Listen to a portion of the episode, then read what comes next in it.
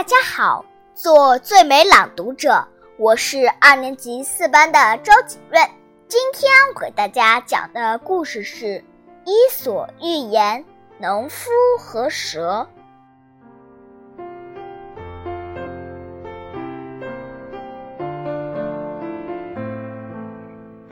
一个寒冷的冬日，农夫发现了一条冻僵的蛇。农夫觉得蛇很可怜，就把它放到自己的怀里。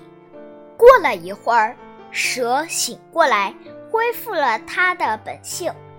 它对准农夫的胸口就咬了一口。农夫临死前说：“这是我的错，怜悯恶人是应该受到惩罚的。”